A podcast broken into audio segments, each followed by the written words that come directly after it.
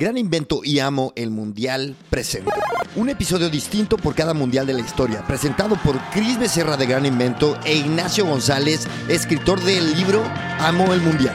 El ejercicio periodístico que llevó años plasmarlo en un libro presentado hasta ti en una serie de podcast. Héroes, fraudes, robos, humillaciones, celebraciones, historia sobre el evento más grande y más importante de la historia de la humanidad. Así es, el Mundial, con Chris Becerra e Ignacio González. Y vamos a darle. ¡Vamos, vamos, vamos! Diría que estamos grabando, pero estamos en vivo.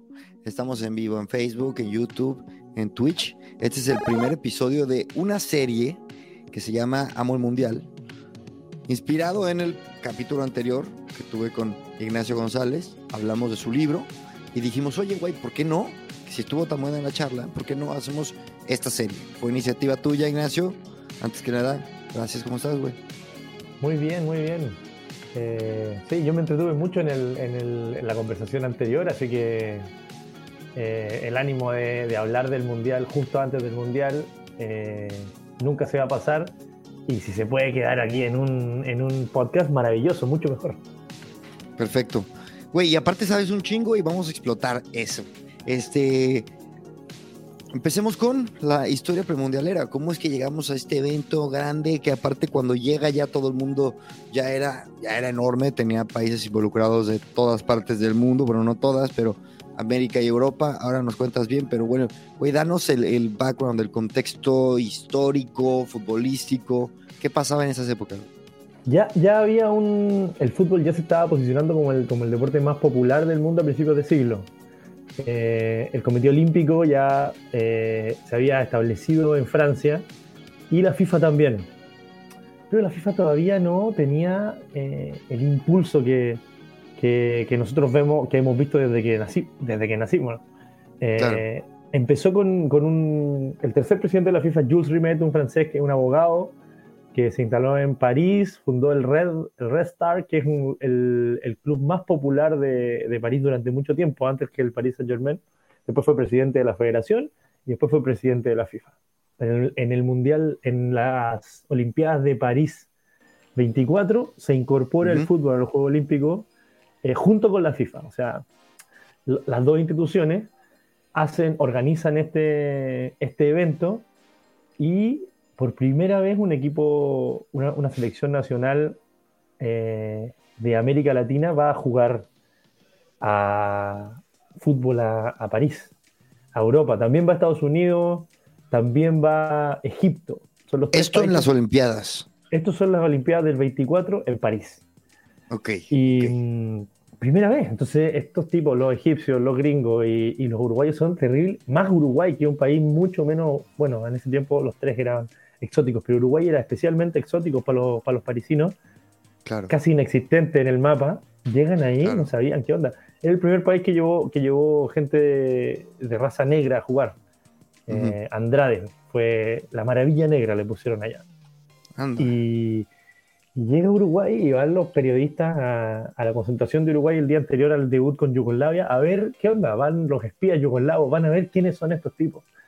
Y los uruguayos, como siempre han sido vivos, eh, le pegan al suelo, la mandan eh, a la propiedad de al lado, la pelota, como si no supieran jugar. Eh, el informe de los espías y de la prensa dice, estos chicos vienen de paseo, no saben jugar a la pelota, no saben jugar fútbol. El debut gana Uruguay 7-0 a Yugoslavia. Ya, wow. Sí, sí, sí. Gana 7-0. hay, hay, hay citas de la prensa que dice, todo lo que vimos antes de esto parecía ser fútbol. Esto parece que es el fútbol. Wow. Sí, sí, sí. Ah, es un. Es un y fue como, como un descubrirnos, ¿no? O sea, como descubrir algo estaba sucediendo en todo el mundo, bueno, en varios países del mundo, pero nunca se habían conocido, güey. O sea, fue como. ¿No? Como. Sí, sí, sí. No, no, no se estaban dando, o sea, dos grandes desarrollos en el fútbol, o tres al final. El, inglés, que al final no se incorpora todavía a la FIFA. Ellos jugaban entre ellos, los ingleses. Jugaba la, eh, la, Copa Británica, que se jugó hasta el año 84, eh, donde juegan solamente eh, la gente de Gran Bretaña, y eh, los ingleses se incorporan recién en el año 50 a los mundiales. Eran reticentes a jugar y ellos tenían, bueno, Wembley se, fundó el año, creo que el año 1917 y, y tenía capacidad para 125 mil personas, el estadio más grande del mundo y cada vez que los ingleses, la gente de Gran Bretaña se adhería a la isla, ganaba normalmente y no querían meterse en los mundiales, pero este, en la Copa del 24 el, la Olimpiada del 24 es considerada, medio considerada como el primer mundial antes de los mundiales. A ver, pero los ingleses inventan el fútbol y, em, imagino que se empieza, se empieza a popularizar el, fútbol por todo el mundo dependiendo de interacciones random que hay con... O sea, no hubo como una misión así como el catolicismo de vamos a implantar el fútbol, sino que, güey, de repente, por ejemplo, en México, una minera que tiene trabajadores ingleses se ponen a jugar y así se empieza a expandir, ¿no? Y así fue en todo el, mundo. Inglés. Así, así en todo el mundo, y entonces llega el, llega el momento en el que ya estamos jugando por aquí, por acá, por acá, vamos a hacer, y están las Olimpiadas. Y están las Olimpiadas, se integra esto ahí, los ingleses no quieren jugar todavía la Olimpiada, bueno, y, ocurre este choque de mundos con Uruguay como representante del, desarrollo, especial, del fútbol eh, sudamericano especialmente. Em, y ellos incorporan una cosa que no existía, que no se hacía mucho, que era la gambeta existía el dribbling. Era mucho de pelotazo. De hecho, el fútbol antes se jugaba con una modificación a la regla que antes se cachaba. Se agarraba con la mano y se bajaba la pelota. Como el rugby, porque son, es hijo del rugby el fútbol. Claro. Y mm, bueno, después se, eliminó eso. Los franceses empezaron a hacer un juego de toques más corto. Eh, y los ingleses seguían con el pelotazo arriba, la lucha y después la segunda pelota. Los uruguayos incorporaron otra cosa además que los que lo, de los pases que incorporaron los franceses, que fue la gambeta, el engaño.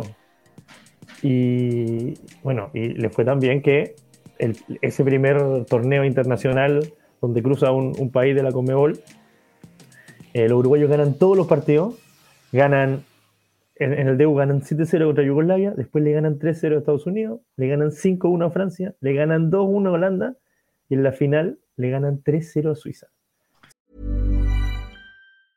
Hiring for your small business? If you're not looking for professionals on LinkedIn, you're looking in the wrong place. That's like looking for your car keys in a fish tank. LinkedIn helps you hire professionals you can't find anywhere else, even those who aren't actively searching for a new job but might be open to the perfect role. In a given month, over 70% of LinkedIn users don't even visit other leading job sites. So start looking in the right place. With LinkedIn, you can hire professionals like a professional. Post your free job on linkedin.com slash people today. A ver, repíteme el, camino, repíteme el camino.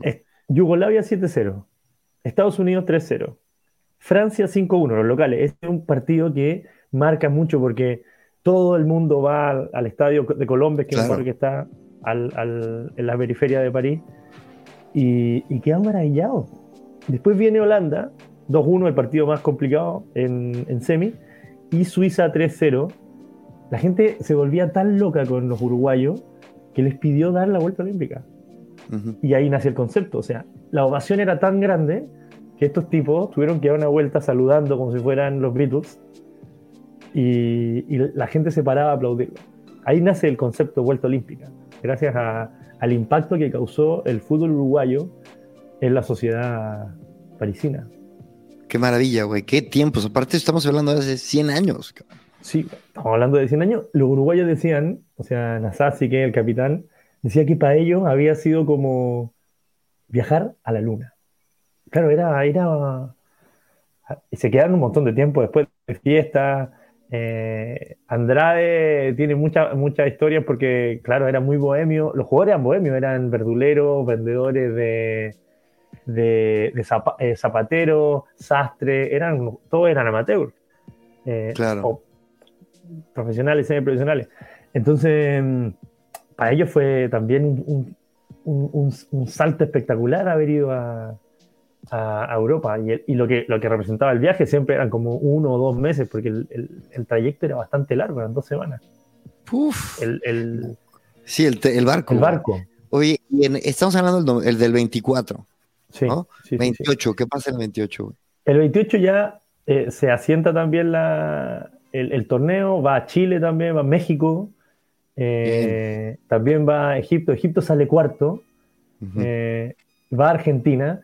Y otra vez Uruguay le empieza a ir muy bien. Llega a la final contra. Y la final se juega contra los, los argentinos. Uruguay-Argentina. Y Uruguay vuelve a salir campeón. Esto le da un montón de impulso a, a Uruguay. Porque ya estaba en la idea, en, la idea del, del, presidente de la FIFA eh, hacer, hacer un torneo que fuera independiente del Comité Olímpico y que fuera un mundial de fútbol y que no estuviese eh, inmerso en, los Juegos Olímpicos.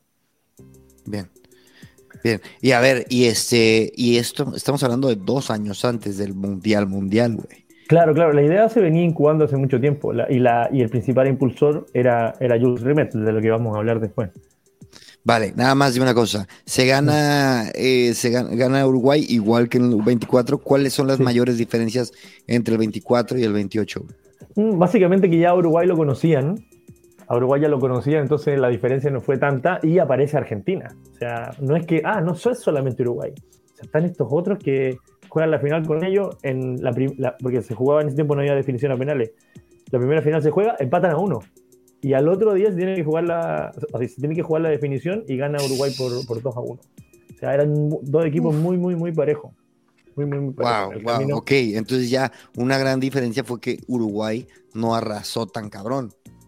O sea, le ganó 2-0 a, a, Países Bajos, le ganó 4-1 a Alemania y le ganó 3-2 a Italia. El camino de Argentina fue un poco más, fue un poco más holgado, le ganó 11 a 2 a Estados Unidos, le ganó 6 a 3 a Bélgica y le ganó 6 a 0 en la semi a Egipto. Argentina venía arriba del caballo.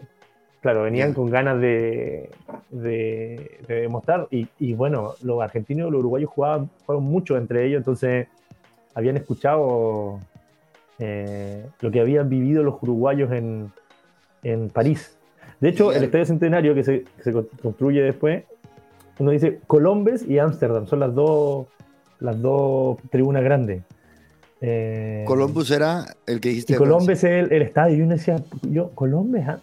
que no es París, no, es que el, estadio está en el barrio de Colombes. Vale, vale, vale. bueno, a ver, y este güey, Jules, eh, Jules, Rimet. Rimet. ¿Este güey qué onda? Jules Rimet es un, francés que le gustaba mucho el fútbol, que se volvió loco con el fútbol, eh, un abogado, y mm, como te decía, funda eh, el Red Star, juega ahí, dicen que no es muy bueno Jules Rimet, pero el tipo sí era eh, un revolucionario, un revolucionario. En, él ya había, ya, ya, ya se jugaba la British, eh, ya se jugaba la Copa de América, el, 2016, yo, el, 2016 fue cuando le ganamos a ustedes 7-0, nada que ver. Entonces, 1916, qué distinto. 100 años antes. antes de la, por eso se jugó la Centenario. Ya se jugaba la Copa América. ¿Qué? Qué necio, güey. No, güey, que justo se me vino el, el recuerdo.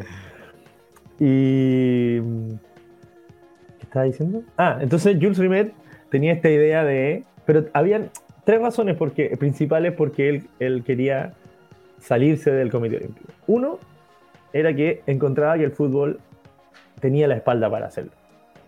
Ok. Dos, em, creía que tenía que. Bueno, el Comité Olímpico eh, defendía mucho esto del amateurismo, el deporte por el deporte. Y okay. Jules tenía, tenía la idea de que había que profesionalizar porque en el amateurismo, que parezca más amplio el, concepto, eh, se tenía que profesionalizar porque ya empezaban a haber problemas para que la gente que no tenía la capacidad de vivir del deporte pudiese practicarlo. Entonces, al final, mm. profesionalizarlo es, entre comillas, democratizarlo, porque los buenos podían seguir jugando, no dependían de que el patrón lo dejara. Eso, eso bueno, eso lo vemos en los países en vías de desarrollo, eh, que de repente la gente no puede seguir practicando que es muy buena porque tiene que dedicarse a trabajar. Y a, la élite no le pasa normalmente eso. Eh, claro. Y todavía en países como como, güey, en el Caribe. Bueno, nosotros lo vemos que estamos en la Comebol, que luego te dicen, ah, este güey es, este güey es zapatero, igual. Y tuvo que, y, claro, hacer unos sacrificios terribles para, para asistir, güey. Sí, el, la clasificación de, de, Costa Rica al Mundial del 90 tenía amateurs todavía, seis profesionales. Sí. Wow. Sí, de- pa- a Italia 90, ellos pasan a segunda ronda y todo. Y tenía. tenía- Qué loco. Bueno, eso, eso es lo que quería. Bueno, lo que impulsa Jules Rimet. Em, y la tercera es que ya se daba cuenta que estaba generando dinero. Y el ¿Cómo? borderó la- en la- por la- con, la- con las entradas. O sea, el 24, eh, Colombia se llenó con Uruguay y con Francia, entonces decía aquí nosotros estamos perdiendo algo.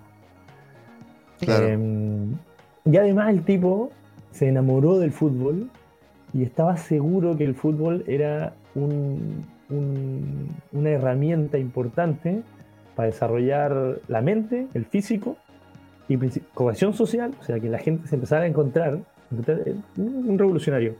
Y además, eh, un, un- vector de valores, que uno, él decía que jugando a la pelota, uno se forma como humano.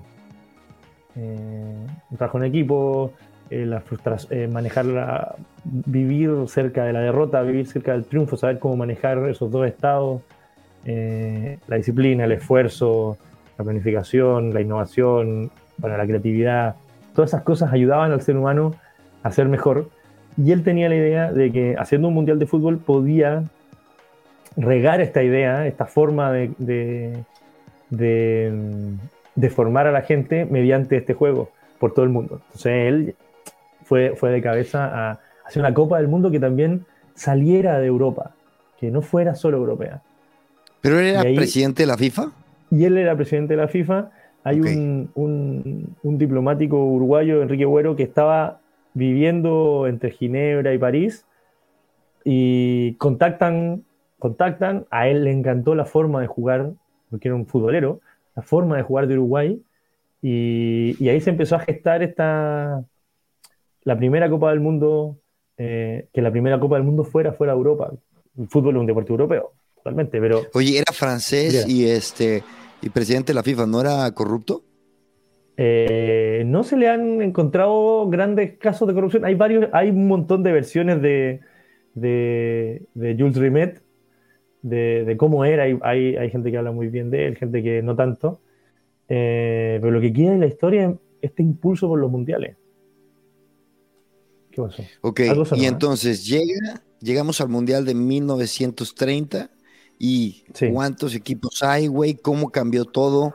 ¿Cambiaron las reglas? ¿Cómo se siente la- el, el- el ambiente, el mundo, güey? ¿Qué cambió? Eh, bueno, eh, los europeos dijeron que sí, bueno, vamos a jugar para allá. Uruguay manda las invitaciones, corre con los gastos y el momento de ir se nos empiezan a caer los europeos. Tic, tic.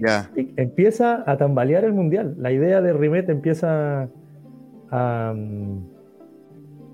a, a perder fuerza. Entonces lo ¿Y que ¿por hace qué? Rimet ¿Por qué es- se empiezan a caer? ¿Falta de dinero? bueno, porque el via- los viajes eran muy largos, el fútbol ya era muy popular en Europa, los viajes eran largos y la mitad de, lo- de los equipos eran semi- semiprofesionales, entonces los patrones no le estaban dejando, ni los, ni los patrones ni los clubes estaban dejando que la gente fuera durante dos meses, es un mes de viaje y un mes de torneo, entonces y aparte sí. no había tal cosa como un beneficio. O sea, me imagino claro. habría un premio, ¿no? Para los jugadores. Me imagino habría. no creas, ¿ah? ¿No? no, no, no, ¿No? no, no, o sea, las la federaciones cada una menos. las federaciones cada una tenía su, su premio, pero, pero claro, el viaje suponía un gasto gigante. Gigante, giga- gigantesco, de hecho. Un gasto gigantesco. Y mm, entonces se va cayendo, se van cayendo todos los equipos. Tic, tic, tic, tic, tic. Y ahí Jules Rimet, bueno, él era el presidente de la Federación Francesa, así que Francia va, pero tiene que convencer a los jugadores uno por uno para que vayan. Convence a Bélgica eh, Yugoslavia convence a Yugoslavia y el rey Carol I de Rumania era muy futbolero y quería que su equipo fuera. Egipto también se compromete, pero no alcanza a tomar el, el, el, El barco. el barco, compadre. Eh, qué no? El Costa, el Costa Verde, porque pasan unas descoordinaciones, bueno, año 30, descoordinaciones y no llegan a tomarlo y Egipto no llega y de hecho se juega con un, con un equipo menos. No Eh, estaba, estaba considerado que, que ellos llegaran. Em, bueno, va Francia, Bélgica, Yugoslavia, todos los demás son, son americanos y se, se organizan eh, cuatro grupos de, cuatro grupos, tres de tres y uno de cuatro. se llega, llegan, claro, un frío. bueno, ah, primero pasan por Brasil. Eh, pasan por Brasil. Eh, bueno, y antes de eso, están las dos semanas ahí en el, en el barco. Yugoslavia se viene en un, en un vapor de correos. Eh, y, estos, y estos cuatro, y estos tres primeros, junto con Rimet, y junto con tres árbitros, y junto con la Copa del Mundo, eh, y la familia de Rimet se vienen ahí dos semanas en barco. Le acondicionan una, una sala para entrenar con balón, para que los balones no se vayan, se caigan al mar. Y, dicen, las crónicas dicen que, es un viaje muy cordial, muy cordial, ameno, se hacen fiestas, entrenamientos en conjunto. Llegan a Brasil y se dan cuenta que, claro, América del Sur no es tan distinto a Europa. Sea, llegan a Río de Janeiro y los llevan a ver las instalaciones de Flamengo y se asombran porque Flamengo es el primer equipo, es la primera institución del mundo que tiene luz artificial para jugar a la pelota. ¡Wow! Y estos quedan locos. Qué buena anécdota, güey. Sí, güey. Y se quedan de que no mames, pinches brasileños. Sí, güey, ya tienen. Sí, güey. Sí, sí, sí. Bueno, Después siguen hacia Uruguay, llegan, un frío, que se quieren matar, bueno. Y el, parque, el Estadio Centenario no estaba todavía eh, terminado. Así que el partido inaugural entre Francia y México, que gana por 4-1 Francia, se juega en el Parque Central, en el, equipo, en el, en el, Estadio de Nacional. El primer partido mundial se jugó en el Parque Central, una cancha histórica. ¡Wow! Eh, el, es ahora donde ahora juega Suárez, ¿no? Es donde juega Suárez, sí, sí, sí, en esa misma cancha. Eh, en, esa misma cancha. Sí, o sea, ahora ya hay un estadio gigante ahí. pero... Claro, claro, me, imagino que ha cambiado, güey. Qué locura, güey. Le arreglaron los baños. Llegamos al primer partido del primer mundial. Uruguay eh, tenían. Eh, Flamengo, ¿de dónde es? No, no, no, Flamengo de, Río de Janeiro. Estos llegan a Río de Janeiro y ah, ven la cancha de Flamengo que tiene en Gavia, al lado de la laguna, tiene estas eh, torres de iluminación y quedan locos. Quedan locos. Pinches europeos. Dicen, bueno, no es, tan, no es tan distinto. Ok. Y bueno, ¿y cómo va el mundial, güey? Bueno, el mundial clasifica, las semifinales son Estados Unidos con con Argentina, otra vez. Em, y gana otra vez Argentina, 6-1. Y Uruguay con Yugoslavia y otra y gana 6-1 también Uruguay. Así, Porque son cuatro equipos, cuatro grupos, 3, 3, 3, 4, clasifican el primero de cada grupo a las semifinales. Así, la hicieron corta. El Estadio Centenario, todavía con cemento fresco, tiene todavía las marcas tuvo todavía las marcas de, la gente, porque como llegó tarde, eh, para el primer partido contra Perú eh, estaba fresco el cemento todavía. Se inauguró con el cemento fresco. ¿Qué dices, güey? Sí, güey. ¿Cómo sabes esas madres, eh? La investigación, años de investigación, amigo. ¿Años? Años, años. Desde que tengo siete años. 30 años, de hecho. Ah, no, Necesito ver esas fuentes, ¿eh? Necesito ver. Porque esa historia, güey, esa historia está muy buena, güey. Muy bueno. Sí, güey. El cemento fresco. Sí, ¿Por qué todo el último, chingado? ¿Por qué no, es que bueno, fue un, un, invierno muy crudo, entonces eso en teoría generó que se retrasaran las horas. Bueno, y llega la final del mundo, pues, Entonces, Uruguay-Argentina. Uno dice ya, Uruguay-Argentina en los albores del fútbol. Estos se habían enfrentado más de 100 veces. Los últimos tres partidos había sido el empate en la final del Juego Olímpico, la victoria de Uruguay en los Juegos Olímpicos del desempate y eh, la final de la Copa América el año anterior que había ganado Argentina. O sea, llegaban con un empate y una victoria para cada uno. Espera, espera, pero ya había habido Copa América. Sí, pues la Copa América empezó el 16. Ah, y tú, la Copa América te vale madre, solo amas el Mundial. Es que este, no, sí me gusta la Copa América, pero es que el Mundial es, más, más grande, güey. Sí, claro, estoy chingado. Es más grande. Aparte México no lo juega. La Copa América, la que jugó, le fue bien y también recibió... hemos, jugado varias, hemos jugado varias. Recibió goleada histórica, ¿eh? Lo, lo no, te, no me suena, no me suena de Recibió goleada histórica. Llega, bueno, bueno. Bueno, el día antes, bueno, expectativa total, imagínate, argentinos y uruguayos todos vueltos locos, van a jugar la primera final del mundo. Eh, hay, el antecedente es que juegan un partido el día anterior en el centenario la prensa argentina contra la prensa uruguaya. 20.000 personas fueron a ver. La prensa, los periodistas argentinos y uruguayos hacen como un, una cascarita. Una, cascarita. Una cascarita para hacer la previa. 20.000 personas fueron a ver. ¿Cómo nos gusta el show, güey? ¿Cómo nos gusta el show? 20.000 personas, güey. 20.000 personas, No, a ver, más grande que el Rayo Vallecano, güey. Más grande que el Estadio de Vallecas, sí. Qué fuerte. Que muy fuerte. Muy fuerte. Entonces. Fuerte. Muy fuerte. 80.000 personas van a llegar al, estadio que ya se había sacado el cemento porque ya habían pasado algunos días. Y. primero Uruguay anuncia inmediatamente que van a haber solamente 10.000 entradas para, para los hinchas argentinos. Pero, pero viaja mucha gente de Argentina en barco. Hay un barco emblemático, el Dulio, que como estaban, estaban en invierno, se perdió por la niebla y llegó después del partido. ¿Qué? Tuvieron que escucharlo por la radio el, partido. No, mames, pinches historias. Yo me desespero cuando hay mucha fila en el, en el súper, güey. Eh, arbitró un belga, un belga, eh, Jan Lengenus, y el tipo, cuando vio el ambiente que se le veía, dijo, mm, mm, mm, yo no, no, no, no, no. no. le tuvieron que pagar un cuantioso eh, seguro de vida para que el tipo aceptara arbitrar el partido. Sí. no, estaba muy, muy, muy caliente el ambiente. Sí. Y, el partido parte con un conflicto inmediatamente, un conflicto grande, que es con qué pelota jugamos. ¿Qué?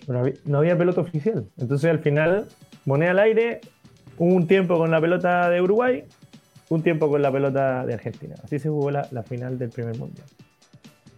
Qué loco, güey. Qué pinches desorganizados, ¿eh? Cabe mencionar. hace, hace 100 años el mundial. Sí, es verdad, es verdad. Hace 100 años. Bueno, entonces. Parte, bueno, parte del partido, enfervorizado todo. 1-0 Uruguay. Los uruguayos dicen, ya estamos. Termina el primer tiempo, 2-1 Argentina. 2-1 Argentina. Al camarín. El estadio ahí enfervorizado. Y entran nuevos emisarios. Esto es una leyenda, ¿eh? está en, en varias partes. Entran los emisarios de, del gobierno uruguayo, porque el partido estaba poniendo muy picante, muy, muy violento.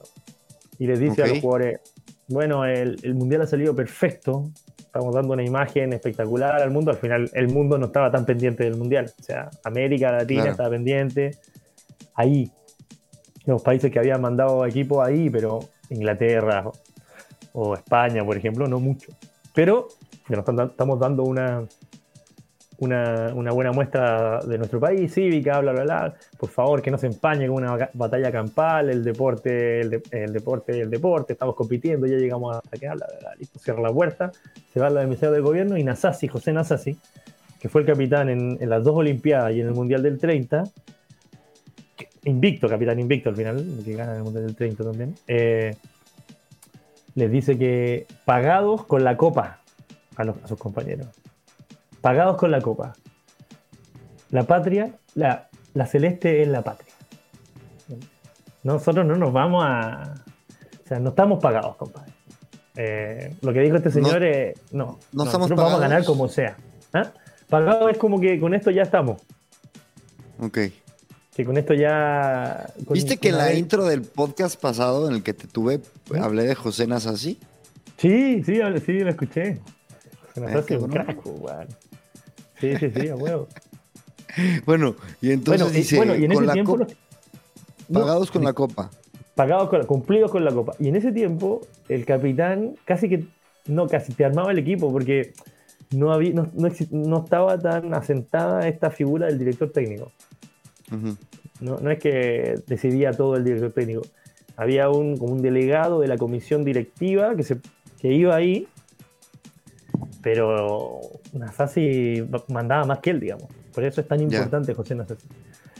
Y les he cumplido. Bueno, em, empieza el segundo tiempo. Uruguay dicen que, bueno, lo, lo, lo argentinos dicen que hubo amenazas. Había Monti, que es un volante central, dicen que lo amenazan de muerte antes del partido, le dicen que si ganan van a morir, así, lo amenazan de muerte. Y después, bueno, después hay otra historia de Monti en el mundial siguiente que no te la quiero contar ahora. Eh, pero hay mucha violencia, hay, hay, está la policía cercando a la cancha con un arma, muy, muy, muy, muy o sea, muy, rudo, güey. Eso sí, de película, sí. Sí, es muy, muy complicado el panorama para los argentinos ahí. Entonces, Uruguay lo da vuelta 3-2 y ya cuando se. Casi lo empata con un palo de, de que él terminó siendo el goleador del mundial. Em, pero finalmente en una contra, el Manco Castro, que es un jugador uruguayo realmente manco, que perdió la mano cuando era niño en un accidente laboral eh, hace el 4-2 y, Uruguay se consagra por primera vez. Para ellos es por tercera vez.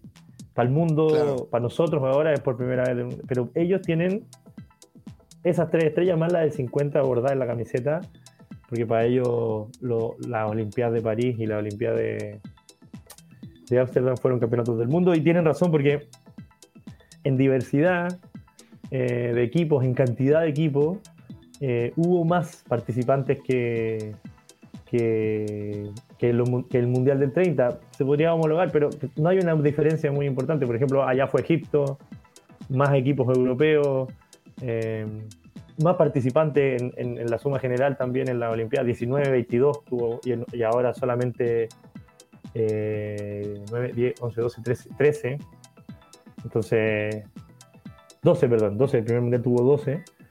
Eh, hubo más participación en las otras copas. Entonces, las Olimpiadas, esas dos Olimpiadas sí tienen un peso histórico que en Uruguay lo sabe muy bien y al resto del mundo no lo sabemos tan bien.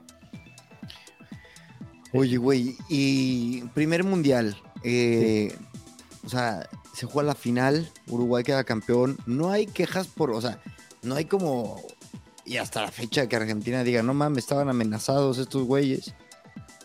Eh, no, es que la historia de los mundiales tiene mucho de eso. El 78, la dictadura argentina, eh, el primer mundial, eh, el, del 30, el del 34 que íbamos a ver en Italia, estaba el fascismo de Mussolini mal y, sale campeón Italia con dudosos arbitrajes. O sea, que de esto mucho, güey. ¿Cómo? Que de esto, a, ver, a la FIFA, sí, un, clásico, un dicho, a la FIFA el, lunes, a reclamar a la FIFA. Claro, termina el partido y ya eres campeón del mundo, ¿no? Oye, y, dime una cosa, güey, ¿cómo, ¿cómo se siente el, mundo? ¿Cómo, ¿Cómo cambia el fútbol a raíz de este primer mundial, güey? Porque estamos hablando de la semilla que, que hizo el mundial lo que es, güey. O sea, es verdad. ¿Qué, qué sucede después? resuena en todo el mundo. Como decís tú, se, se, pone la primera semilla. La, la, repercusión fue mucho mayor ahí, en, en la misma Uruguay, Argentina, Chile, Brasil, ahí. Pero bueno, de hecho, bueno, para terminar lo de la, de la, repercusión que causó en Argentina y en, en Uruguay especialmente, la, embajada uruguaya en Argentina fue apedreada, evidentemente. Eh, y se, decretó feriado nacional en, Uruguay. Y la gente salió a celebrar como loco. O sea, ahí sí fue algo.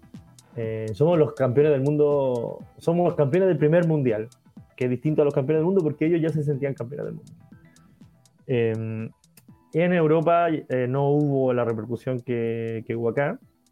Pero el mérito de ese primer mundial es que se echó a rodar la pelota. Que, se hizo el primer mundial. Pues el siguiente ya se hizo en Italia y, tuvo una repercusión más europea y empezó a seducir a, que todos los países quisieran estar. Quisieran estar, sí. Sí, sí, Después del 50 ya el mundial se asienta súper bien. Después de la guerra, porque hay un parate desde el 38 hasta el, hasta el 50 por la Segunda Guerra. Pero, pero ahora el mundial estaba recién empezando a pedalear. ¿Es verdad, güey? Sí, sí, sí. El goleador del Mundial fue el argentino Stabile. ¿Ya? Eh, Stabile hizo ocho goles eh, y tenía una particularidad. Era banca, era reserva y su titular eh, estaban en Uruguay, tuvo que ir a, hacer un examen en la universidad. Y por eso entra estable y por eso se pone a hacer goles. Qué maravilla, güey. El filtrador, le decían. Filtrador. se metía entre, entre, las defensas. O sea, driblaba. Sí, sí, driblaba. Tenía esta cuestión de, no ser un 9 estático grandote metido en el área, sino que se recogía y, jugaba entre líneas. Y dime una cosa, de, en tema de reglas, cuéntame lo más distinto. Evidentemente faltaban años para que estuviera la, tarjeta roja y, y, este y amarilla, güey. Estamos hablando de eh, los dos tiempos normalitos, pero ¿qué más había diferente? Eh, bueno, no habían cambios. Eso es lo primero. No habían cambios. es muy raro. No habían cambios. En el 30 eh, se le podía pasar la pelota al arquero. Eso cambió recién en el Mundial del 90. amarilla, roja, eso empezó en el Mundial del 70. En el Mundial del 70 empezaron las la amarillas, aunque la primera roja se, muestra en el Mundial del 74. Eh, no habían dorsales. No habían, dorsales. No. ¿Y cómo le hacían, Después se empezaron a usar dorsales en el siguiente mundial. Oye, no habían tachones, evidentemente. Eh, habían, pero mm, artesan. Los que cuando se, como, se, establecen como Adidas lo empieza a desarrollar la tecnología en el Mundial del 54. que, falta, gracias, falta. Que, gracias a eso, a esa tecnología también se desarrolla, mm, o sea, gana, gana el partido Alemania, uno de los factores importantes porque le ganan a, a Hungría a la final. Empieza a llover y estos tienen estoperoles, tacos, tachones pero no hagas spoiler, güey. ¿Ah? Eh, no hagas spoiler, esa, esa, anécdota va a llegar en el, en el capítulo del 54. Dime una cosa, güey. Hazme, hazme spoiler, no spoiler, sino tráiler del episodio que sigue, el episodio 2, güey.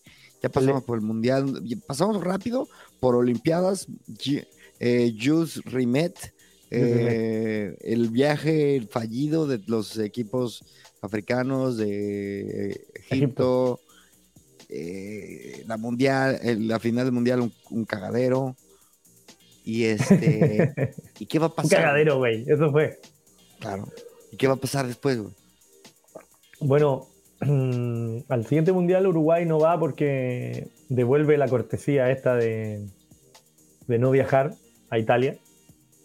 Es el único mundial donde el campeón no va. Pero esto, bueno, ya, solamente. Y está, el mundial está marcado por. ¿Cómo? ¿Por qué no va?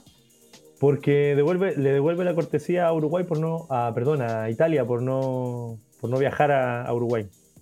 ¿Cómo que de la cortesía, güey? Espérate, espérate. La descortesía. Ah, o sea, dicen, ah, como no viniste, yo no voy. Así mismo. No mames, era otro mundo, eh, güey. Claro, güey. Y, no, y, y, dejáis a, a, a, Italia sin el tricampeón mundial. O sea, porque en ese tiempo igual Uruguay era percibido como tricampeón mundial se le quitáis un montón de, de le un montón de, peso a la competencia. Mm, yo creo que más bien perdió Uruguay.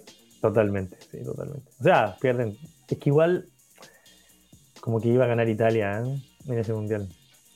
¿Tú crees que no querían ir porque les dio miedo? No, no, no, no, no. Eh, va, oficialmente no se va por una, un contra boicot, pero se olía que Italia iba a ganar el mundial. ¿Por qué se olía o qué? Porque estaba eh, Mussolini y. El mundial estuvo. Hay un manto negro sobre ese mundial, sobre ese y otros. ¿Ah, sí?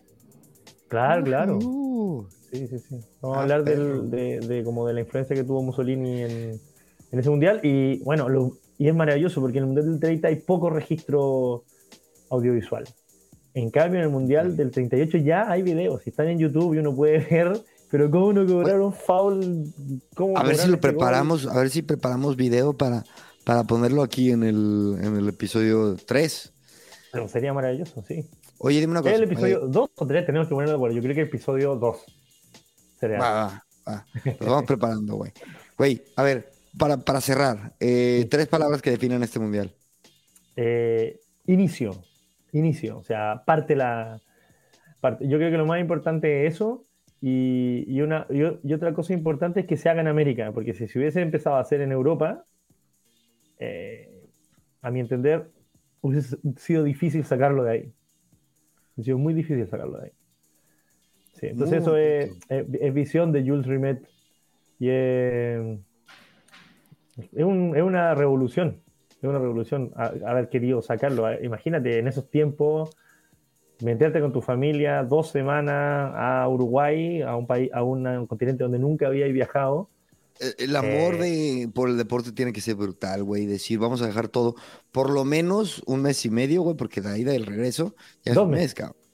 Dos, Dos meses, meses, por lo menos. Dejar tu vida dos meses, güey, para viajar, jugar un, par- un equipo que ni siquiera vives de él. Pero te encanta, cabrón.